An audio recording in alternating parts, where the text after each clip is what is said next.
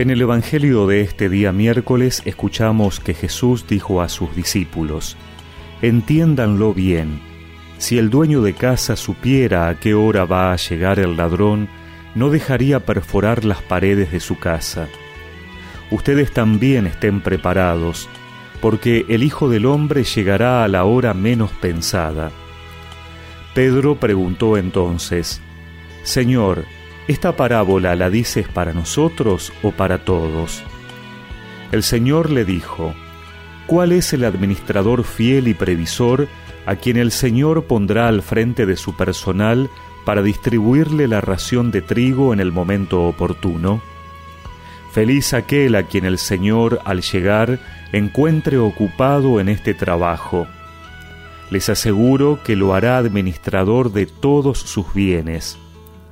Pero si este servidor piensa, mi señor tardará en llegar, y se dedica a golpear a los servidores y a las sirvientas, y se pone a comer, a beber y a emborracharse, su señor llegará el día y la hora menos pensada, lo castigará y le hará correr la misma suerte que los infieles.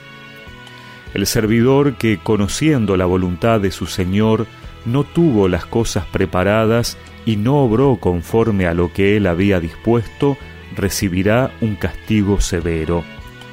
Pero aquel que sin saberlo se hizo también culpable, será castigado menos severamente.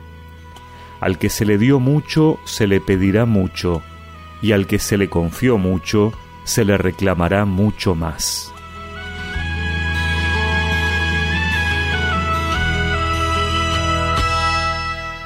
Jesús nos invita a la vigilancia, especialmente a los pastores de la iglesia, a los responsables de las comunidades y a todos los que el Señor les ha encargado una misión particular en favor de su pueblo.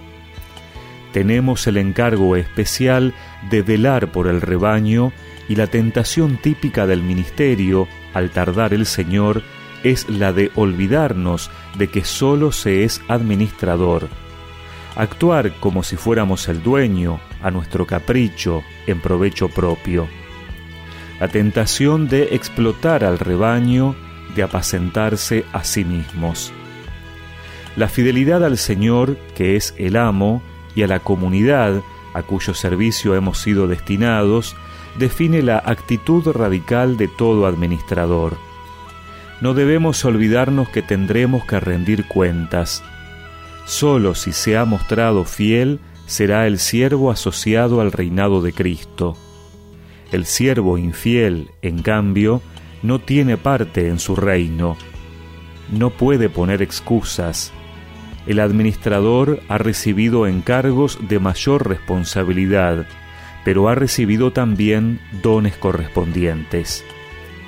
Pidámosle al Señor que no nos creamos superiores por tener una responsabilidad porque ella es derivada de la autoridad de Dios para el bien de su pueblo, y que no nos distraigamos con otras cosas, que no nos desanimemos ni bajemos los brazos en la misión que Él nos ha encomendado.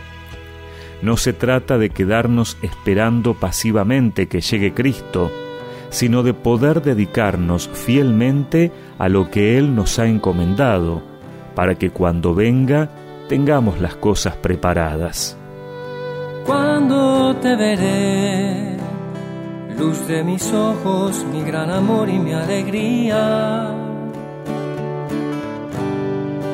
Cuando llegará el día feliz en que mi alma se unirá a ti.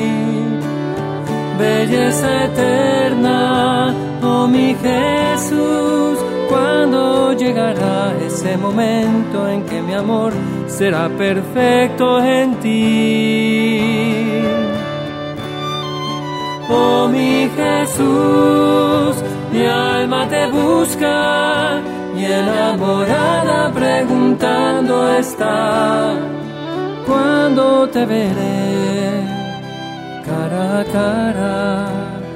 Es el amor quien me enseñó y me a este sublime deseo de padecer. Y recemos juntos esta oración. Señor, que en este día pueda renovar mi deseo de serte fiel como servidor y responder con prontitud a la misión que me has encomendado. Amén. Y que la bendición de Dios Todopoderoso, del Padre, del Hijo y del Espíritu Santo los acompañe siempre.